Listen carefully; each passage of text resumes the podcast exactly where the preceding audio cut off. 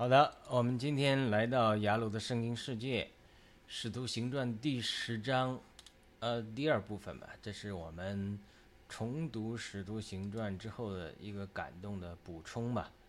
呃，之前我已经读了这个《使徒行传》，但是在另外一个环境中读的，而且呢，读的时候呢，这个呃以主要属灵上的解经为主，讲的保罗的一些经历啊。但是这一次读的时候，有一些新的感动。那开始我没有整理，但是有有觉得有一些东西还是要把它分享出来。所以呢，呃，我看看看能不能把它这个呃重新呃这个这个整整理一下，来分享一下。而且特别是和我们今天的这个呃时事啊、时政啊结合的特别紧密。那我们来看看《使徒行传》第十章第二部分，就我们这个标题，标题是“彼得与哥尼流的这个汇流，是敬虔的信仰和正正直的政治的汇流”。这是整个现在时代的一个主题，特别是在这个这个呃华教会。这个这个里面，呃，很多人不参与政治，不参与政治这种教导呢，呃，这个非常的普遍，而且呢，很多的教会除了不鼓励信徒参与政治之外，因为呃，政治会有纷争嘛，两党啊，党派啊，左右啊，这些支持特朗普啊，不支持特朗普啊。中国的这个社会里，支持民运啊，不支持民运啊，特别涉及到民主运动中，新一波的运动爆了革命之后，又是支持郭文贵啊，反对郭文贵啊，这等等都造成很大的分裂，在教会中的分裂是实际的，所以如何来看待这个华人参政、基督徒参，特别是基督徒参政以及美国基督徒参政，在这样的经历中，我们这个读经。呃，得到一些新的感动，就是使徒与哥尼流的汇流，是预表敬虔的信仰和正直的政治的汇流。你如果追求呃正直的正直的人，不与追求信仰的人汇流，接受像彼得代表的人教导福音、认识福音、谦卑下来，那么这个政治运动是很难成功的。这是我一会儿会分享到。读经的一些感动，也会分享了主给我的一些启异梦、意象的启示，来解释这个。那反过来呢？如果追求正义的人的的政治人士和追追求信仰的基督教这个基督徒，他不能结合的话，那么反面的政治势力，比如虚律和宗教势力，犹太教的呃法利赛人和撒都该人等等等等和犹太教。他就会结合来逼迫教会，杀死雅各，关押彼得，所以这里有神的一个见招拆招的过程，破了撒旦的这个招，才使得福音，呃，这个从耶路撒冷的小圈子出来，广传到这个外邦的这个整个社会之中。所以他今天我们现在也面临一个情景，那最后我的结论就是说。我们，我我也会分享的一些主给我的异梦啊、启示的经历，带领我为什么要参与政治，特别是参与爆料革命这个非常有争议的政治运动。呃，在这个呃政治运动中，它其实预示着一个呃追求信仰的人士和追求正直的政治人士的汇流。但是呢，我也在讲了，我们还在等待。这个哥尼流的出现，因为哥尼流谦卑下来，能够认识到神借着彼得，呃，传扬的福音的重要性。谦卑下来接受福音之后，他两股力量，政治力、政治力量、正义的政治力量和这个 正确的信仰力量结合之后，才能呃取得成功。很多基督徒在象牙塔里不参与政治，这是我过去的态度。那么，就好像彼得不肯突破，呃，犹太教的界限，呃，把福音传给外邦人一样，他会限制在一个小圈子里，你没有多大影响力的。那么，政治人士，追求政治的人士，如果他不接受基督信仰，不接受神界的彼得来兴起的福音的话，那么这个政治运动一定会一定会早产，一定会失败的。这是历代以来中国政治运动，包括六四运动，它不能成功的一个重要原因之一，就是不要神。那么不要神呢，这个运动就自然不会受到神的祝福。自然人民不会觉醒，自然就不会成功。所以现在呢，它无论是这个新的一波政治运动，这个暴乱革命之中，他就遇到这个关键点，就是要信要福音不要福音，不要福音就很难，呃，这个呃不不会遇到挫折。那这个是我们读这个圣经中呃揭示的一个原则。我们不就具体的人事物做出评论，但是呢，我们就圣经中的这个呃。《使徒行传》十章中，神给我们的感动，来讲明这个真理。好的，那我们我先读一下，读一下的时候，我再一边来解释。首先，我读一下，再读一下标题，就彼得与哥尼流的会流是敬虔的信仰和正直的追求正义的正直的会流。我们再次读《使徒行传》十章的时候，我得到一个感动，是之前读经的时候没有注意到的。这个感动呢，就是彼得与哥尼流的汇流，是敬追求敬虔的信仰，信仰彼得所代表的和正直的政客或者政治的汇流。它相对的是耶路撒冷宗教的灵和政治的邪恶势力虚力的结合。就是你你正义的人士不参政，邪恶的人士一定邪恶的宗教人士和邪恶的宗政治势力一定会结合起来来压制你的。我多年在教会中接受的教导是，基督徒不要参与政治。我们在地方，我在地方教会得救，认为是说，教会不是属天的国度，不参与政治。个人信徒政治有什么观点，教会不干预。但是呢，做教会作为整体，啊，是不参与政治的。这个有一定的道理，但是呢，我现在也认识到它有不够的地方，因为你不参与政治，教会集体不参与政治，那么。信徒参与政治的时候，他怎么参与呢？不就是被媒体啊被洗脑了吗？所以教会不教导信徒怎么去正确的参与政治，其实是一种失责。这是我现在越来越认识到的。特别是美国的基督徒也犯了同样的错误，也认为说美国基督徒不应该参政。慢慢慢慢，才发现不参与政治的结果，从地方选举，这个学区委员选举不参与。到政治州程度、县程度，政治不参与，特别是就特别是你从学区角度来讲不参与，多年不参与，导致学区基本被左派控制，甚至被同性恋人士控制，教导孩子这个接受同性恋，甚至污秽淫淫秽的书籍在学校中，啊，图书馆里都有。这种情形，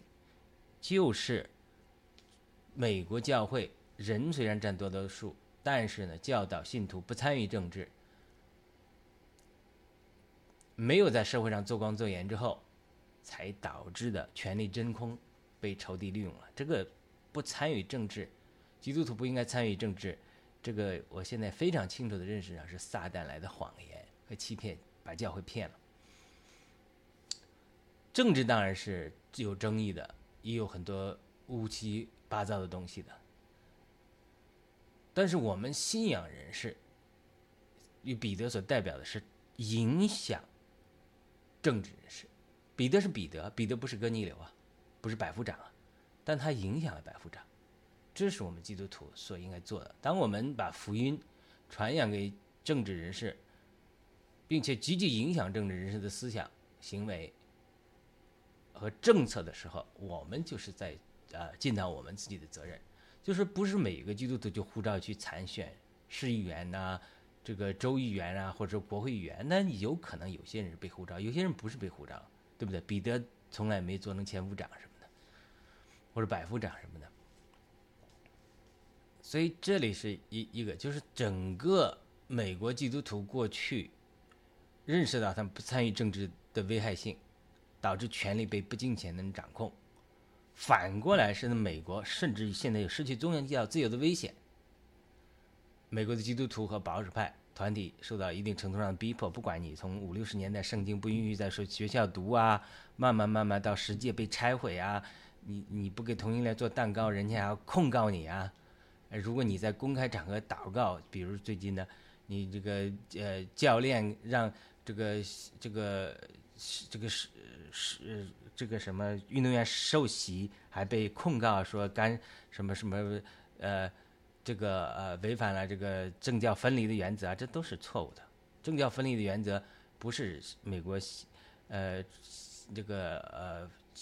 创创立者设立的，他是说你不要设立一个国教来压制其他宗教，不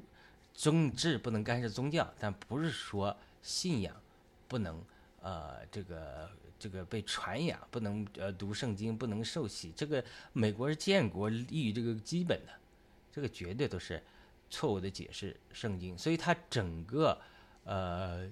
基督徒美国的基督徒都在觉醒，当然在美国的华人基督徒也在觉醒，积极参与政治，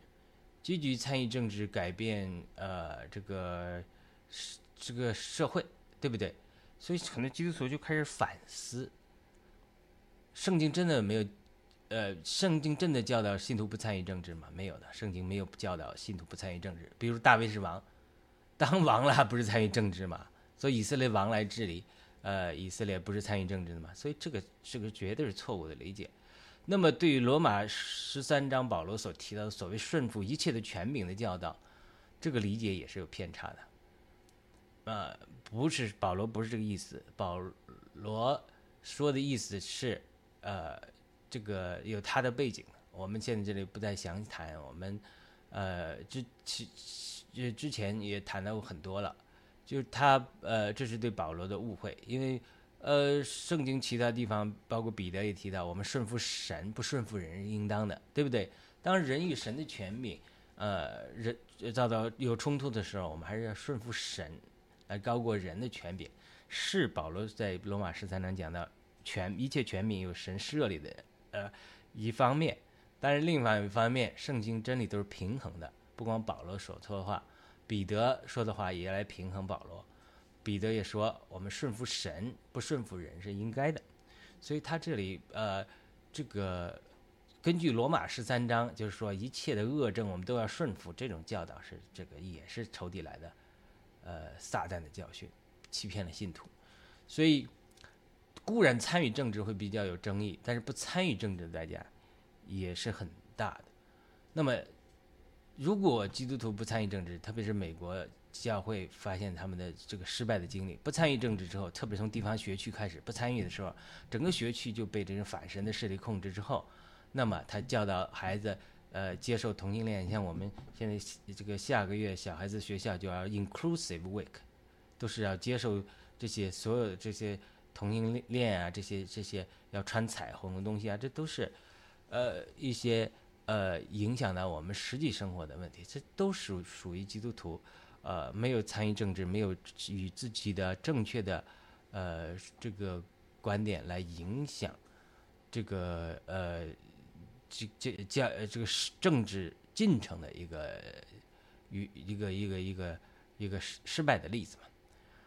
好了，那如果就说你不参与，固然参与政治会比较有争议，但不参与政治的代价也是很大的，就是撒旦会利用宗教的灵和邪恶的政治势力，比如在《使徒行传》十章讲的，犹太教的势力，就是逼迫基督徒的势力，和邪恶的政治领袖希利就结合，然后一起逼迫教会，杀死了雅各，啊，抓起来彼得，这是《使徒行传》十二章讲。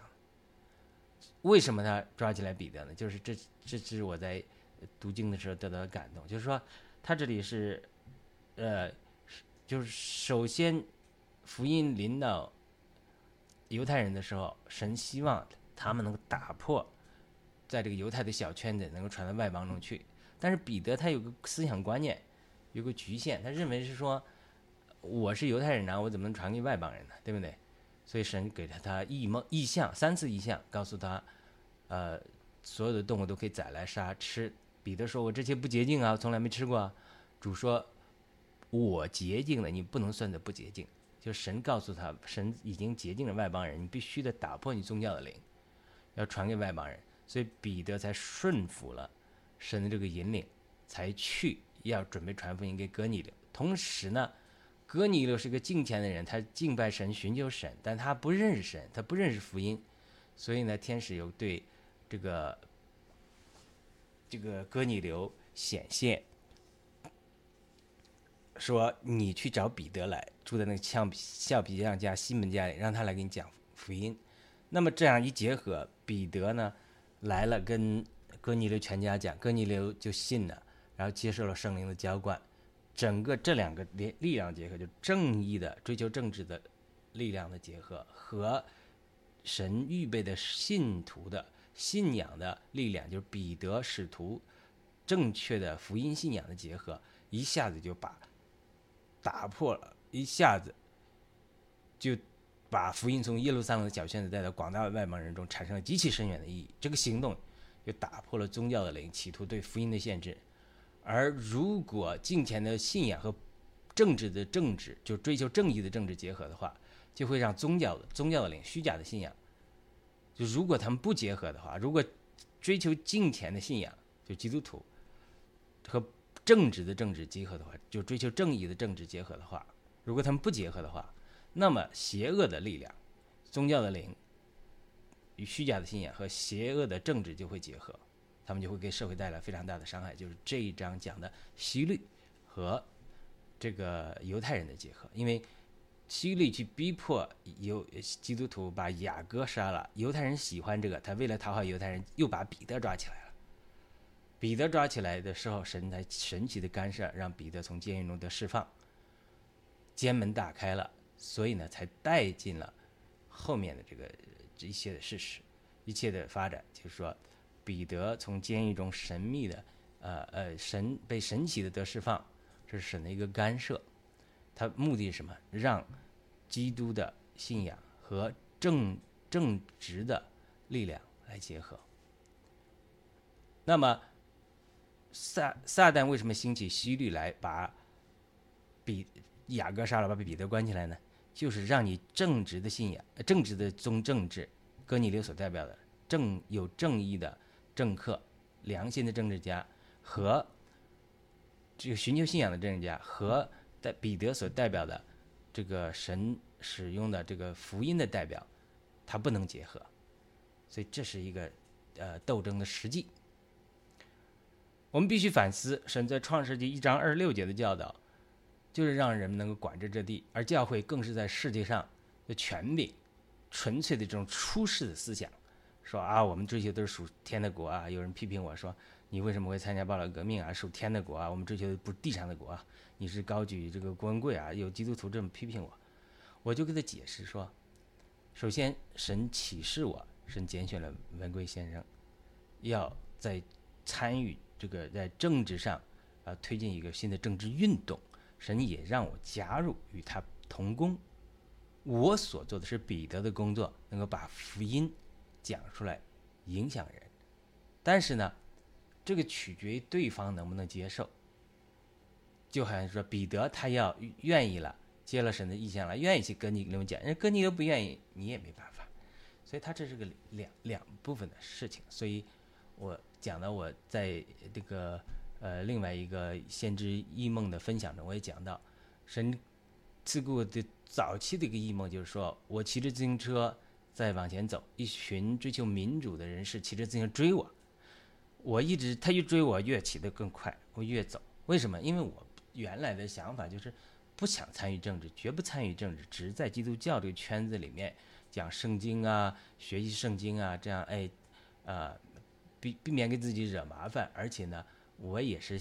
以前持有的观点，认为我们追求的是属灵的国度，不是追求的现世的属世的政治的国度。我也没想到应该参与政治，所以我就越跑越快，他就越追我，最后他终于追上了我。追他们几个人，一群人，这是先这异梦，追上我之后，他们就感谢我说：“谢谢你，呃你讲的福音，你写的书，最终最后帮助我们这个呃这个这个我们的民主运动成功了。”哎，我就在异梦中很惊奇，哎，我说怎么可能呢？看看着你们年纪比我还大呢，呃，我我还这还还那个，呃呃，没有你们年纪大的。然后后来在一个场景里，他们就带，就是他们这些后来民主运动成功的领袖，他们就来到呃我得救的这个教会里面，我们在那里把手言欢，我们在那愉快的交谈。这是一个先知性的异梦，这是神启示我，最早启示我应该参与政治的一个异梦，呃，也告诉我福音会最终帮助民主运动呃成功，而且呢，这些通过异梦把我带到未来，这些成功的民主人士感谢我，呃，我我所代表的这个福音最后帮助了他们呃成功，这是神早期给我的一个异梦，当然。当然，这是这是这是后来是这是神启示我爆料革命是出于他拣选的之前的一个异梦，后来神又启示我一切的异梦，告诉我爆料革命出于他的，呃，我需要在这个运动中来传扬福音。我多次讲了，呃，爆料革命是神赐给基督徒的一个平台，借这个平台，我们能更多的传扬福音，而且爆料革命的战友中很多是神拣选的，呃，追求正义的人士。是很大的一个渔场，是呃神拣选的人。那同时呢，福音的传扬呢，会呃反过来助力于人心的改变，从而呢让这个民主运动，不管是暴劳革命或者以后的什么任何民主运动，才能在中国扎根。因为你没有一个信仰的力量，人心不改变，呃。他是没有一个群众基础的，因为亚当斯讲过，呃，美国的宪法是写在纸上的，而写在纸上的宪法怎么能让人遵行呢？是因为，呃，人们是有道德的，那个有道德的人是因为基于人有宗教的，这个宗教就是基督教这个信仰的力量，所以神明确的启示我，呃，政治运动包括暴料革命这样政治运动提供平台给我们传扬福音，反过来我们传扬福音呢？反过来改变人心，助力于民主运动在人心中扎根，这样两股力量结合，它才能够赢得，呃，爆料革命的这个胜利。呃，美国以前有一个六四运动的民运人士，他不是在海外民运，他是国内的，后来他就成了基督徒，成了牧师。那么他讲出一句著名的话，他说，他参与六四运动和最后观察六四运动为什么失败。他得出一个结论，就是六四运动不要神，不高举神。但是我们爆料革命不同，我们高举创造主要神。但是呢，我们还不够认识神，呃，特别不够认识福音。因此，我在最初讲出这些感动的时候，讲到爆料革命需要神、需要福音的时候，也受到很多的误会和不理解。那么，随着时间的过去，随着我们陷入这个谷底。那么，在这个艰难的环境中，我祷告神能够开启我们的心窍，让我们很多的战友们，呃，和追求民主运动的人士能够看到，当我们没有正确的信仰的时候，我们是无法取得最后的胜利了。因为没有正确的信仰，我们就好像在夜间中航海，没有指明的方向。因为我们人都是有罪性的，我们人都会犯错的，领袖也会犯错的。那么，当我们在这种人的有限和错误之中，我们如果能有耶稣基督的救赎，呃，和救赎带来的悔改，和我们对神的力量的认识的时候，他会给我们带来一个啊把关。就像我们上次有个弟兄讲的，就是说基督徒也犯罪也犯错，但是我们里面有一个悔改的心。当我们错了，我们悔改谦卑。让神来引领我们，这个和没有悔改的人就不肯承认错误啊，永远是觉得自己这个没有错的这个世人来讲，他是呃有本质的区别的。所以他这个彼得要打破这个宗教的观念，就好像我开始的宗教的观念一样，认为是说，哎呀，我不参与政治啊，政治是属世的，是污秽的。呃，是有争议的，会给自己带来麻烦的。就好像彼得说：“哎呀，我不能传福音给外邦人啊，因为外邦人是不洁净的。我是犹太人呐，啊，我从来没吃过不洁净的食物。所以神就通过这个意象来启示他说：我洁净的，你不要以为不洁。所以彼得打破这个宗教的观念，神通过一系列的异梦异象启示我，我必须打破我的宗教观念，打破基督教这个小圈子，只在教会的小圈子里传福音、讲圣经这个圈子，必须的积极的去参与和影响政治和民主运动，从而呃影响这些参与者的信仰，然后呢积极的影响这个政治运动的这个走向，然后能够。才能够最后成功。深夜通过异梦启示我，只有这样才能够成功。就是说，如果很多基督徒被骗了，就是说，特别是我出来参与政治的时候，受到很多基督徒的攻击，他认为说你是在这个误导信徒，你是有人批评我说你是呃这个高举这个郭文贵，呃偶像崇拜，你将来要受上帝的审判等等等等，给我讲攻击我，讲了很多。呃，这些话语，我跟他讲说，一直企图跟他解释说，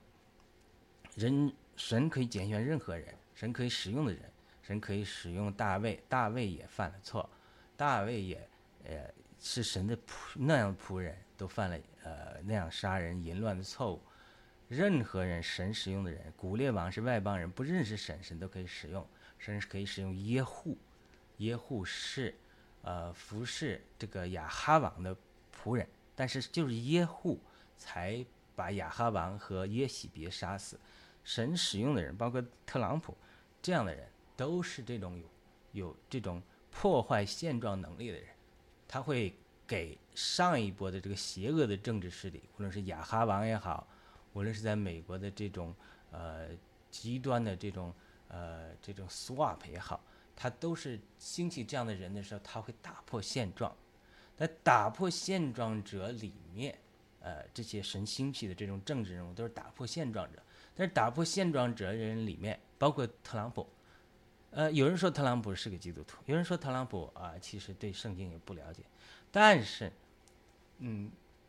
特朗普能够支持圣经的价值观，这个对于呃美国爱国者来讲影响是非常非常大的。就是说他本身，呃，特朗普他过去也是。呃，很丰富多彩，也不是说他就是一个完美的呃基督徒，他不是牧师，神不是拣选的牧师来做这个政治运动的领袖，神也不会让政治运动的领袖来做牧师，这就是两个河流。所以你把彼得比成牧师的话，哥尼流是当时的政治家的话，就是神所要做的就是彼得代表的这个信仰的。正确的力量受到神成全的信仰的力量，和哥尼流所代表的追求当时的正义。哥尼流是个敬虔的外邦的政治家，他啊又寻求神又照顾人，他非常的受到欢欢迎。这两个政治的这两个河流是敬虔的信仰和政治的政治的汇流。你你你这个你仔细看，你你追求信仰的人是如果不参政的话。那么，追求政治的人是正直的政治人，如果不接受纯正的信仰的话，那么他没有得着力量，能够实现最后的革命的成功的。一切政治的成功都是在这。同时，你还要接受一个反现实，就是说，反面的邪恶的政治力量，希律所代表的和犹太教当时所代表的宗教的灵，被撒旦利用的宗教的灵，他们要结合起来，要逼迫，寻求呃。福音突破的彼得已经杀死了雅各的兄弟，呃，约翰的兄弟雅各，也把彼得关起来。但是神见招拆招，利用神天使把彼得从监狱中神奇中释放出来，就打破了邪恶的宗教和邪恶的政治势力结合来压制福音的广传和呃和彼得所代表的福音。与正直的政治的汇流这个努努力，所以这是非常非常有意义的。那今天，呃，我们爆料革命也是面临一个情形，文贵先生他被抓在监狱里。文贵先生代表的爆料革命当然是代表的追求正义的，呃，这个至少从战略上来讲，我们灭共，我们追求正义，是绝对是代表政治的潮政治的这个潮流。呃，因为我们法律上我也不懂，在技术上，呃，会不会人家抓住什么什么呃，我这个呃东西我们也不知道，这个时间才能证明。但是在从战略的角度、战术上我不懂，就是细节上、这个法律上很多事我们也不懂。但是从战略上、从原则上，我们爆料革命和七哥代表的是灭共、追求正义、公平、政治一个政治的势力。这股势力必须和彼得所代表的信仰的呃力量汇流，这才能带进一个呃时代的革命的突破。呃，如果不能看到这一点，如果战友们不能看到这一点，不能接受正确的信仰的话，那我我们目前的僵局也不能打破。如果战友们看到这一点，并接受这一点，然后承认一接受福音，承认呃这个耶稣神的旨意，这是神对巴勒革命的旨意，承认接受神的旨意之后，哎，我们在这个基础上再祷告，迫切祷告的时候，神就可以。像开了彼得的监门一样，神奇的释放彼得，也能在今天做同样的事情。这个，呃，是毋庸置疑的。因为神见证希来不希伯来文原文就是再做一次。圣圣经中记载着无数的见证，都是告诉我们：今天如果我们相信神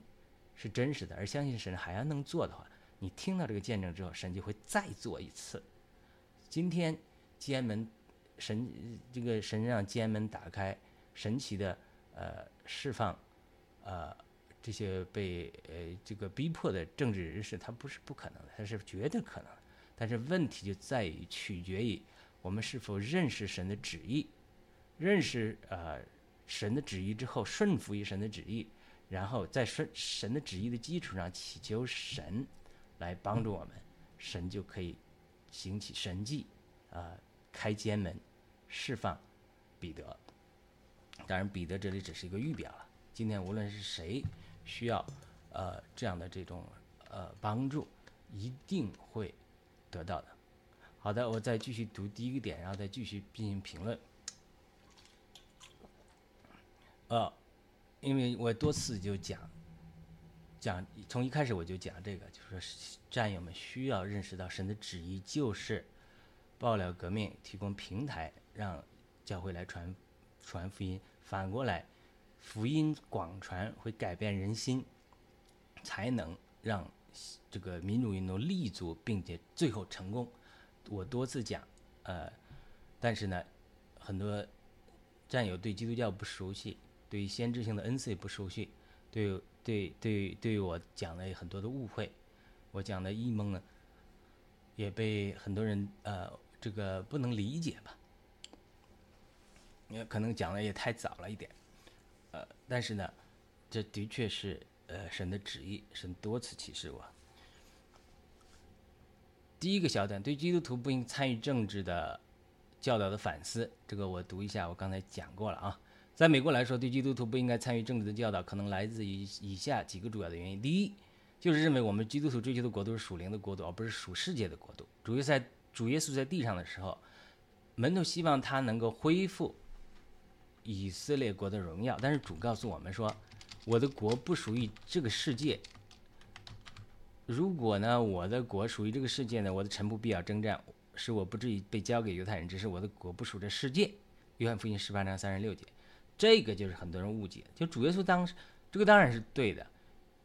但是主耶稣来到地上，当时成就神救赎的计划。他必须钉死十字架才能完成救赎的工作。他是复兴以色列人到末世的时候，但但这个解释并不意味着说，呃，主耶稣要我们逃避世界上的责任，这都是偏解圣经。因为主耶稣在其他地方教导我们要在世界上做光做盐，还有影响整个世界。他也教导我们要教导万民做门徒。这个万民常常被翻译成外万邦 nations，就是 disciple 的 nation，就把国家变成门主的门徒。不光是什么呃个人信主，而且是整个国家都能成为基督教的国家，呃，能够呃成为主的门徒，它当然包括了参与政治，对不对？当然包括了教导政治家能够成为主的门徒，比如腓力跟这个这个埃塞俄比亚太监所做的，太监也是政治人物啊，对不对？比如呃保罗对于这个一个省长。所做的，都教导他们写入心经、圣经，对不对？对政治人物的教导影响，呃，对于这个福音的传扬是非常呃影响力非常大的。我们对圣经一些教导的局部和片面的理解，导致了我们有错误的神学，错误的神学观点导致了我们追求出世的行为，而不是经济积极影响世界。这是第一个点，错误的神学观点。第二个就是错误的神学思想，特别是美国七十年代的那种时期的神学思想，就是教导我们随时主耶稣再来啊。他们相信七十年代就主耶稣再来了，不需要上大学了，也不需要参与社会政治，整个世界都结束了，还搞这些干嘛？那个时候流行很多书，啊，解释主耶稣为什么七十年代会再来，而且很多基督徒穿着白衣到山上等着主来提他们，没有任何事发生。据说有一本书是，呃，七十八个原因，主一九七八年回来的原因，七十八个原因，卖了很多钱，到。七八年结束了，主耶稣也没再回来，他们又改头换面。到一九七九年又出来一个本书，七十呃一九七九年主再回来的七十九个原因，就这种末世论的错误的末世论教导甚嚣尘上，导致基督徒不干正事儿，天天七十年代的时候穿着白衣到山上等着主提他们，这种错误的教导是教这是教会历史上真实的经历。到了二二零二三年，主耶稣还没回来。圣经教导我们，主耶稣说：“我必快来。”但二零二三年主也没回来，所以这些错误的教导让信徒迷幻于盼望主的再来，却忽略了对现实社会的参与。美国基督徒因为这些教导，加上这个这个世俗啊、邪灵的攻击、对信仰的缺失，让他们渐渐失去了教育的影响力啊。我刚才提过了，公立学校自五十年代以来就渐渐开始不允许教导圣经和。祷告啊，慢慢孩子被左派的思想影响啊，产生了一代代受到极左派洗脑的孩子们，等等等等。除此之外，同性恋猖獗。为什么同性恋猖獗？除了邪灵的工作之外，我知道很多同性恋的人来自基督教的家庭。他为什么要反叛呢？就是他说他很多我看过很多见证，同性恋的人他说我父母都是基督徒，都是呃假冒伪善。不是真的信仰，因为他们没活出真的信仰的时候，导致第二代、第三代基督徒被邪灵欺骗，然后甚至成了同性恋。这种不是所有啊，但是很多同性恋的年轻人是出自基督教的家庭。美国本来是个基督教的国家，所以他这里逐渐影响这些小学的孩子们。美国基督徒逐渐觉醒，就发现他们从学校、从学区委员会到市政以及国家政治。层面、媒体、娱乐等领域都失去了影响力，甚至开始受到逼迫。除了反对神的声音充斥学校、媒体和娱乐之外，很多基督徒因为祷告和坚持圣经的价值观念被控诉、逼迫。于是，美国很多基督徒开始反省，他们除了认识应该重新回归信仰之外，也认识到不参与政治的教导是错误的，并且鼓励基督徒开始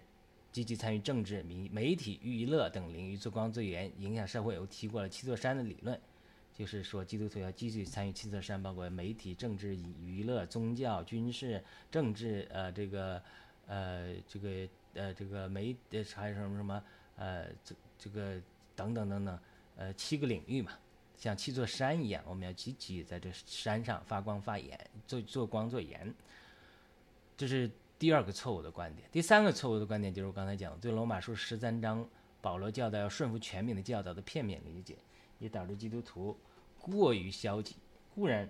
保罗说到，这个所有的掌权者都出于神的设立，为要主持公义，对不对？因此，基督徒应该顺服掌权者。但是，圣经是平衡的，你不能拿一处圣经就走偏了。圣经多次提到，特别是借着彼得的口说到，我们顺服神，不顺服人是应当的。是不使徒行传五章二十九节，这种顺服掌权者的说法，在中国的基督徒中更是甚嚣尘上。很多华人基督徒因为先天的软弱啊。逼迫的严峻，所以不敢对邪恶的政治说不，所以也编造这样的逻辑来掩盖自己的懦弱。像我们过去都是这样懦弱，就是不敢站出来，呃，对邪恶说不，然后说啊，我们追求的是属灵的国度，不是属世的国度，他其实是懦弱。我最近听一个呃国内的牧师讲，他说啊，基督徒讲的是说我们要为神的国征战啊，但是呢，警察一枪，我们都吓得要半死。所以他这个，他说他就批评他，说你们这是假冒伪善啊，虚伪啊。我们基督徒有信仰的人，应该是最不怕牺牲、最，呃，勇敢的一个群体。但是我们过去并不是这样，我们连法轮功都不如。法轮功他们在反抗暴政上，他们是有，呃，至少付出了代价，而且很勇敢的，对不对？当然，我并不认为法轮功的信仰是纯正的，但是人家付出的牺牲和这个勇气是值得肯定的。呃，这都不是符合神的教导。我个人深受这个思想的影响，但是神通过异梦异象来引领我，告诉我，基督徒应该参与中国的政治运动，来主持社会公益，推进社会的福音的传扬。这里就是对神的公义和神的爱的两方面认识。就是我们光强调神的爱，啊，缺少对神的公义的认识，这个是不对的。整个旧约中充斥着神的公义，对孤人寡妇压迫的神的呃不这个这个愤慨。所以基督徒不愿意主持公益，其实是出于一种软弱和自保。所以，呃，我们作为基督徒来讲，我们像彼得一样，必须打破我们这种宗教的观念、懦弱的观念，来能够勇敢的加入这个神在这个兴时代兴起的这种政治的洪流，这种追求正正直的正义的政治的洪流中。这是我经过神的启示和带领之后才突破的。一个一个观点，那么下一个小点，哥尼流需要意向来接受认识和接受彼得的帮助。我比我说了，好了，我说特朗普也支持福音，可是特朗普他是牧师吗？他圣经熟吗？他不熟。他从小在长大的环境中，他是对神的这些道很认识吗？他不完全认识，所以他又需要这些呃熟悉信仰的人。基督徒在福院扶持他，跟他祷告，寻求神的引领，这些他不能做到。但是特朗普有的，我们有吗？人家这种，呃，能够打破政治现状的这种能力和这种恩高，你有吗？你没有啊。所以他这个是需要彼此合作的。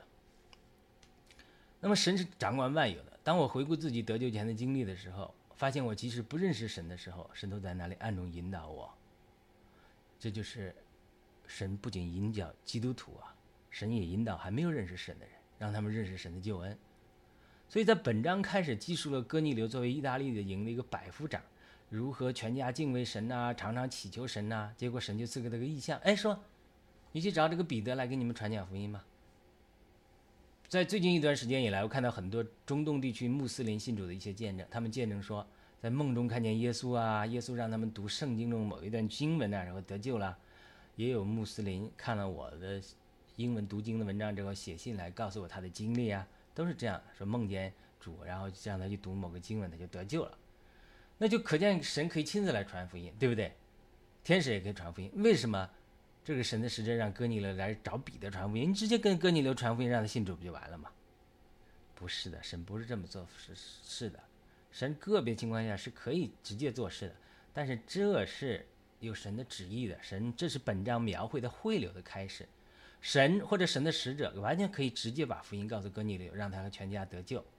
但这不是这个这个神为什么让我们配合呢？这就神的旨意，就是让哥尼流所代表的追求正义的政治的政治势力和彼得所代表的敬虔的信仰的力量来汇流，好把神的福音从耶路撒冷的宗教的小圈子里扩展到整个外邦人中间去。这里面包含了神伟大的计划。神启示我，二零一七年就开始，暴乱革命处理他的。我当时全心身心投入在我的博士学习中，根本没当过事。二零一七年，神赐给我一个关于公归先生的异梦，我完全。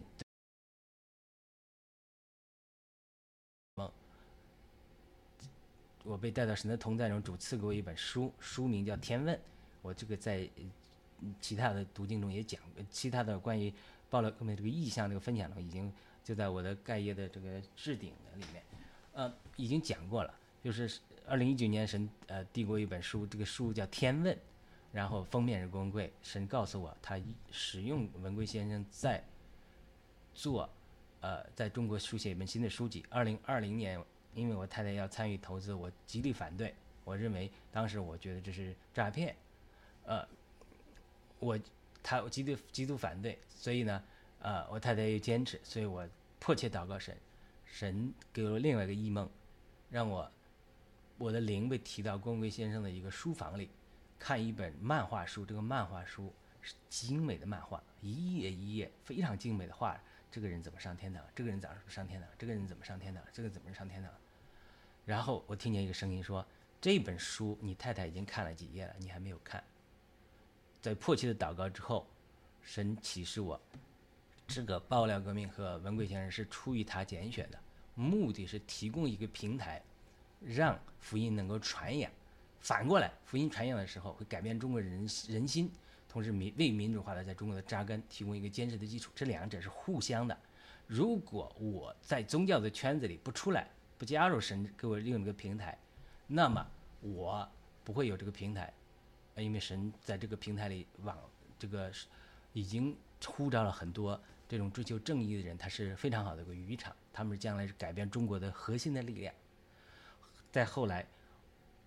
因为我们对爆料革命的态度和我们小组中的弟兄姊妹产生了局域，一个小组的弟兄很关心我的，他说你是不是被骗了？你好好祷告神。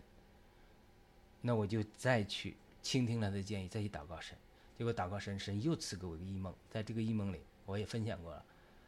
我被带到一个未来的极大的帐篷里，这些因着我们的平台上这个传福音，很多体制内的人是信主了，他们。举行盛大的筵席，庆祝他们得救。就这个异梦中，我在这个帐篷里极大穿梭，走来走去，看着这些官员们在为将嗯睡里马太一样庆祝主的筵席一样，也感谢，但是庆祝，神就感动我说，将来我们这样的传扬会让中国体制内很多人，古精英人士接受福音，然后从而呃为中国的改变。呃，奠定基础，所以呢，又再次印证我，这个是出于他拣选。所以，这个那那很多人就反对了，说你这个人都不完美啊。我说是人不完美啊，呃，参孙完美吗？参孙还犯罪了。大卫完美吗？大卫也犯罪了。神使用的圣徒都不完美，你何况一个政治人物？政治人物能完美吗？政治人物有的这个能量。对现有现状的打破的力量，你有吗？基督徒有吗？没有，你没有，你神拣选了这样的人，你你你你不来配合吗？你是要配合你，我们是因着顺服神来跟从人，我们不拜偶像，不高举人，因神启示了我，我才参与报道革命。但是我们要知道人的局限，人的局限，因为我们人都是罪人，我们都会犯罪。但是神的救赎和救恩，它才是我们的根源。我们犯罪，我们犯错之后，我们就要来到神的面前悔改，祈求神的怜悯、宽恕，我们才能往前。当然，我缺少这种这种基督教的基本的悔改的观念的时候，这个任何运动，它最后它都会被撒旦攻击、利用走歪。为什么？因为它缺少这个忏悔的心。嗯，这个就是。就是这是一个核心的基础，就是今天任何民众运到运动遇到难处的时候，就遇到人心出了问题。呃，我会在下面的内容里分享更多这样的感动。但是当时我跟着神的引领来参与这个运动的时候，并可并且公开说明神的计划的时候，我受到很多的反对，因为发起和参与这个政治运动的很多人，嗯，是有。呃，很多其他信仰的人，包括佛教徒啊、无神论者，他们不能接受，就是为什么你基督教成为呃中国的主导啊？他不能接受这个思想，对吧？这个这个是可以理解的，因为基督教基督徒在中国还是少数，百分之六的百分之七的少数。我讲的是神的意向，但是太早了，别人人家没这个体会，没这个经历，人家接受不了。人家说为什么你是神？很多人攻击我说说说我是呃神棍神汉，攻击我。我我是。我多次灵魂被提到天台上，主耶稣面对面对我说话，开玩笑嘛？我说话向神负责，神向我启示了，我不能说谎，我不撒谎。你你你们不认识神，不能说我不认识神，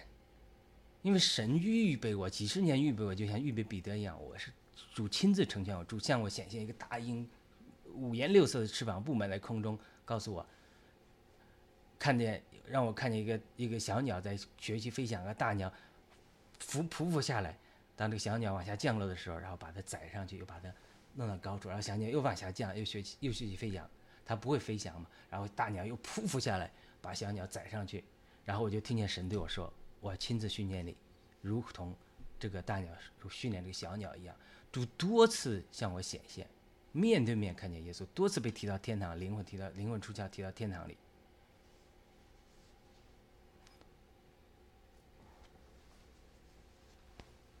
所以呢，呃，有人说我这个说太早了，就好像约瑟讲的一样，他得到异梦说将来有一天他的兄弟要向他下拜，他因此分享了这个异梦之后，更受到他的兄弟们的嫉妒，把他卖到，接着以使玛利人卖到呃埃及去，在这受了神的试炼，然后只等诗篇告诉我们，正等到神的时间到了的时候。他才被释放、被高举，然后呢，这个也呃也这个成为呃这个呃法老下面一一人之下，才拯救了世界。所以，那我如果我犯了错误，我也犯了约瑟这样的错误，我不应该讲这个提前告诉战友们我这个意向。我告诉战友这个意向之后，我受到很多的攻击和逼迫。呃，很多人不理解，但是我们整个爆料革命，我们新中国联盟，我们是基于信仰自由的，所以也也也在神的在恩典中，他们也能也一方面也接纳了我，允许我呃讲，但这是平台都有些限制了。但是呃，基本上来讲来说，我回顾我母亲信主的经历是这样。我二零一六年，上帝就告诉我，你今年要有孩子。我回一月份，上帝亲自对我说话。二零一六年二月份，我回国告诉我家人，我母亲气死了，她认为我是个神经病。因为我替我两个表弟祷告，我说，神告诉我，呃，我今年要有孩子，也赐给我医治的恩高，所以我为你们两个人祷告，他们两个不能生孩子。我妈说你神经病，你自己都搞不定，你还在这丢人现眼。我妈气得躺在床上生气。等到二零一七一六年五月十二号的时候，上帝托梦告诉我说：“你知道你下个月要有孩子了吗？”哎，结果二零一七年六月份五月底，我太太神迹怀孕，十年不孕。二零一七年初，我我我们小孩诞生之后，神迹宝宝诞生，这个是没人否认的神迹。那我妈妈就震惊了。我之前跟我妈妈打赌，她说她是拜菩萨的，她去到处到处去求偶像，给我，呃。这个问，我说咱们就打赌吧，看看你的信的东西灵还是我信的灵。最后到二零一七年的时候，我就懒得跟他提了。他有有一天他说：“哎呀，还是你信的东西，你就试试在这搁着吧。”我妈妈也就呃降服了。就是我二零一八年回国就把他呃们给他们施洗了。我妈妈拜菩萨迷得很，呃，因为爱嘛，我从来也没有跟他呃争吵啊，也没有跟他这个。呃，砸碎他的菩萨像啊，都没有的。呃，我们回国的时候，他也说，呃，他说我逼不逼迫你，你基督徒，我不逼迫你，我不让你拜偶像，但你也别别逼我，啊，咱们井水不犯河水。我说好啊，咱我是多年给他传福音，但是也没有效果。但是一个神迹，神在我身上先通过预先告诉我个预言，他们我讲了个预言之后，我受到无数的攻击，神很多人都说我想孩子想疯了，神经病。攻击我简直是都是身边的人攻击我，哎呀，我经历过艰难的试炼。等到二零一七年一年之后，这个话语成就出来之后，我们整个家人，我们教会的小组都看见这个神迹之后，都信服了。所以预先讲明神的预言，然后受到攻击，在这个攻击的过程之中，等到最后这个预言的实现，是要付出很大很大的代价的。所以，呃。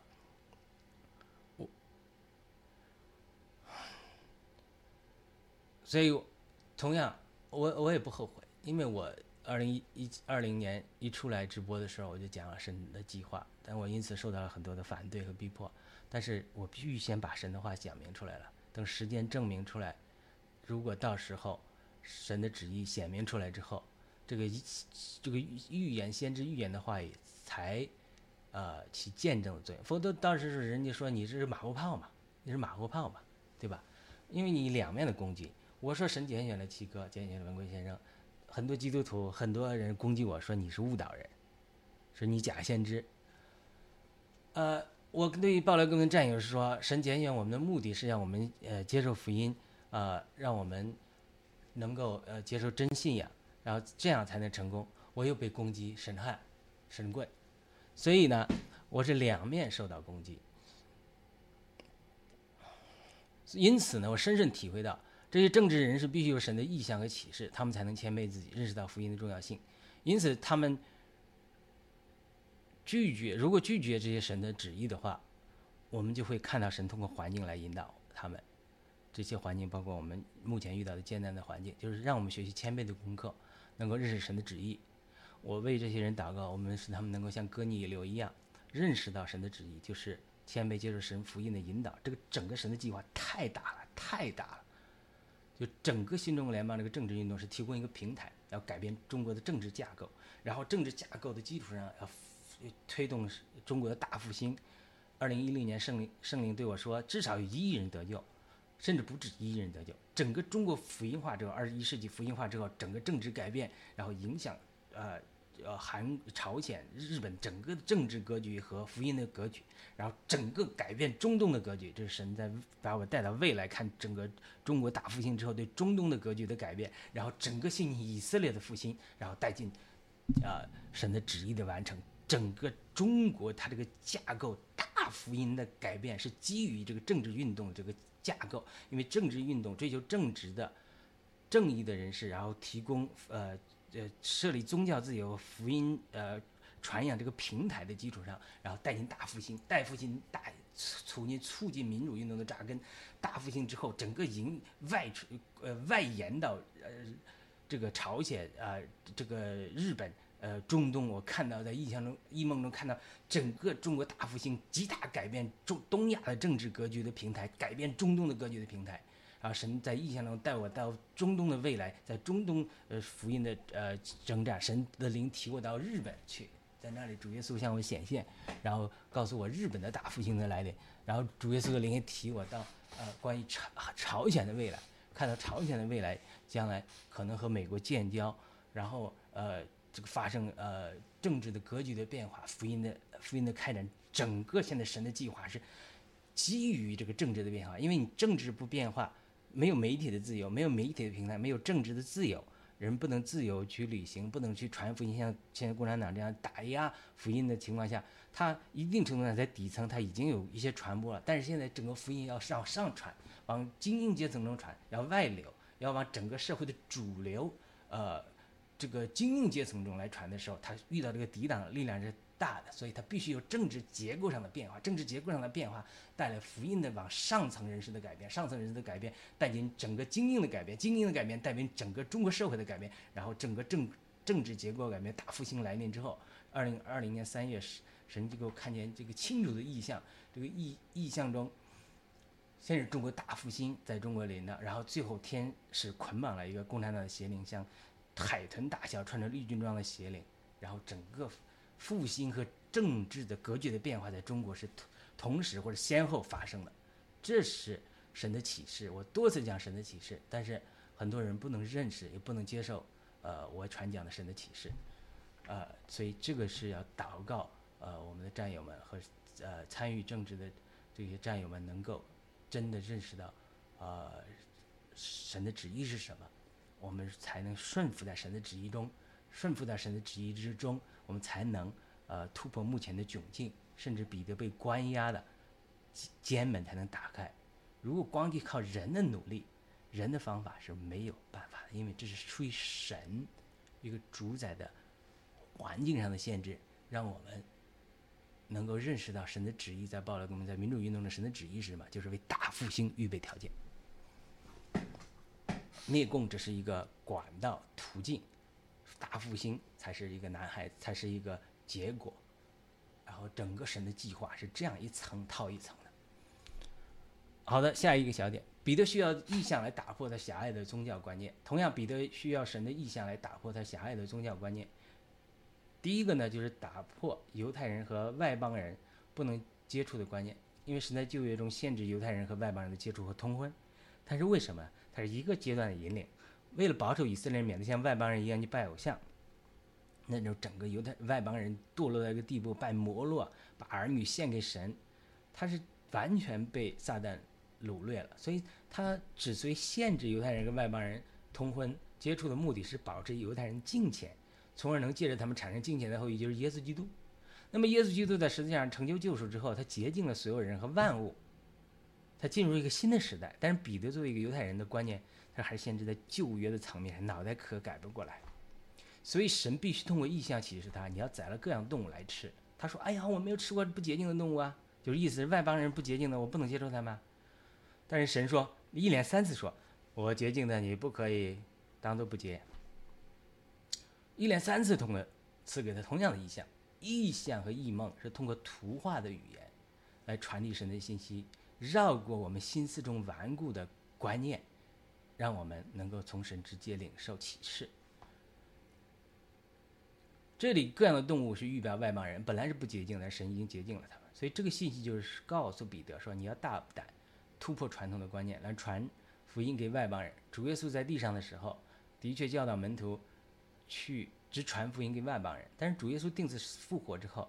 却教导门徒去说：“哎，是万民做我的门徒啊！”他是的，他过去一段引领说：“啊，你使徒们，你只要走犹太人的家，不要走外邦人的门。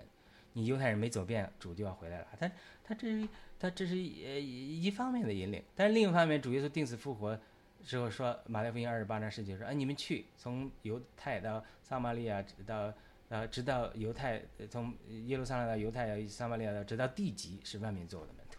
时代变了，神的引领变了。主耶稣在十字架上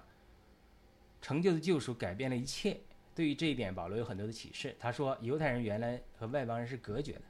但是因为主耶稣在十字架上除灭了仇恨，这使得犹太人和外邦人在这两下里，在一个身体里和好了。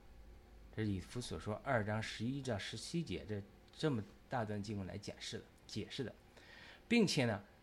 因因为借着他，借着耶稣基督，我们两下就是犹太人和外邦人，在一个灵里，有一个圣灵的交通里，得以进前到父神面前。这是以弗所书二章十八节讲。所以这些启示后来借着保罗才告诉我们的。但是彼得那个时候可能还没这个启示，因此神通过预象来告诉他这个道理。神的福人福音虽然通过犹太人这个管道，但是他神的心意绝对不是限制在这个小小的管道里。犹太人是神的苗圃，苗圃的作用就是把植物。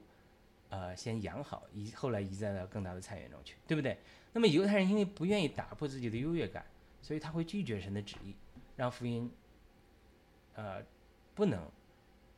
呃传让福音传扬到更多的外邦人中去，对吧？这是出于人的嫉妒和狭隘，连彼得都有这样狭隘的思想。耶稣基督复活之后，告诉门徒要使万民做他的门徒，并且他们进入父子圣灵的名里呀。但是犹太基督徒思想被旧约的律法限制，无法进入神在新约时代的引领中，因此主耶稣定死复活之后，神的福音在一定程度上就限制了耶路撒冷，这就是撒旦的工作。哎，还是抵挡耶稣救赎的工作。但现在你既然你福音传开了，就限制在耶路撒冷，再加上犹太教代表的耶路撒冷的宗教势力和希利代表的邪恶的政治势力在企图结合，要把神的福音拦阻在耶路撒冷和犹太教这样一个羊圈小圈子里去。那么神迫切的需要通过意象启示彼得，让他脱离这样狭隘的宗教观念，来把福音带到外邦人中去。这个行动呢，就是彼得和哥尼流的汇流，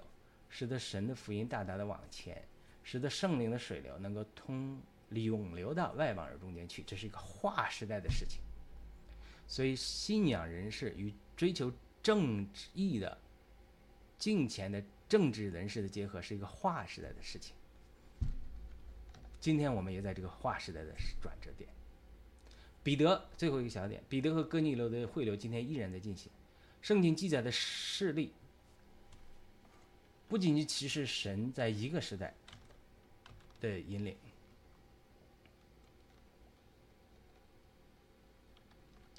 也是为往后往往和后代神的行动设立一个比神的原则。彼得和哥尼流。汇流的故事不仅发生在使徒时代、使徒行传时代一个案例而已，而且历在历代以来的这个原则在进行重复。那么今天美国基督教的复兴力量代表的是信仰的回归，特别是我关注美国代祷运动啊，一直为神的悔改祷告。美国基督徒多年以来为美国代祷啊，向神忏悔啊，呃，为美国的罪啊，包括屠杀印第安人呐、贩卖奴隶啊和屠杀婴儿等罪悔改啊，祈求神的看顾、医治和赦免。美国这地啊，很多人他没有关注教会这种这种运动，他不知道这个运动已经进行好多年了。比如这个呃新宅邸呃这个 Cindy Jacob 这个女先知，她代表这个运动里面常常举行这个白人跟黑人洗脚啊，呃跟这个印黑人道歉呐、给这个呃亚裔道歉的这种呃举动啊，然后亚裔和黑人又又在呃这个赦呃宣告赦免他们，他们这种先知性的举动，不是所有的人都悔改了，但是他一直在做这种东西，他其实这种是在医治，这种力量，他是在呃寻求赦免，呃寻求悔改，所以神就看顾医治和赦免美国这个地，因为它这里面有血，有罪，所以呃像呃这个列王记旧约讲的，我们我们悔改的时候，神就赦免这地。所以这股力量，它一直基督一方面在属灵的一面来悔改，促进美国的复兴；另一方面又积极推动美国基督徒参政，支持那些宣扬美国基督教价值的候选人来恢复美国的教保守价值。它是在这个带导运动的基础上，才兴起了特朗普和麦格运动。这些运动的人完美吗？不完美。特朗普完美吗？特朗普不完美，信仰上浅薄，对。但是他对他是代表了教会复兴的力量，这里面就教会支持他。以基这个基督徒选票支持的，这股两股力量的汇合，才一定会带来美国主流基基督教价值观的回归。不光是特朗普第一次的选举得胜和下未来可能的得胜，以及最近的一个敬虔的基督徒麦克强麦克张森当选国会议长，他都是美国保守信仰和追求正义的政治汇流的一个积极积极结果。不仅美国如此，神也多次启示我，中国也要如此。在我天然的宗教观念里，我只希望能够在基督教的圈子里服侍神，从来没想到参与任何政治政治运动。一方面是出于基督徒不应该参与政治的这种错误的教导对我的影响；另一方面，当然我们都会多次承认，出于恐惧嘛，面对因为面对邪恶的政治压迫，基督徒要参与政治的话是要付出代价的。啊，虽然我在美国个人不需要付出很大的代价，但是还要担心一个家人带来麻烦。除此之外啊。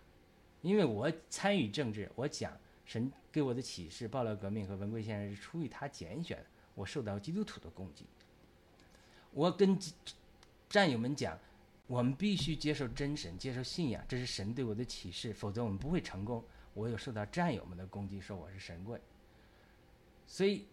但是神通过一系列的异梦启，我是两头受夹击。神通过一系列的异梦启示我，神对我的旨意是带领。我参加他发起的政治民主运动，并且通过这个运动传福音给参加民主运动的人士，帮助中国成为一个认识神的国度。而且神启示我在这个运动中，我将来会发生重要的作用，或者神赐给我重要的位置，目的让我带领中国人来敬拜和认识真神。这是神对我的启示。这个最后这个呃呃异梦我分享过了，我再念一下。在一个异梦里，我骑着自行车在前面走，后面一群民主人士骑着自行车追我。他们越追我，我骑自行车越快。这个动作很好的描绘了我最初的恐惧。但是这些民主人士终于追上了我，对我说：“感谢你的福音和书籍，最终帮助了我们民主运动最后取得胜利。”这只是其中一个异梦。神通过启的很多的异梦启示我，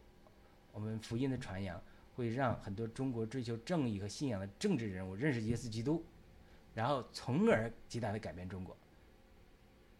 但愿神的旨意成就。我上次也提到过了。如果我们不愿意接受神的改变，那么神不会使用我们去改变中国。我再讲，如果我们不愿意接受神的旨意，成为一个被神改变的人，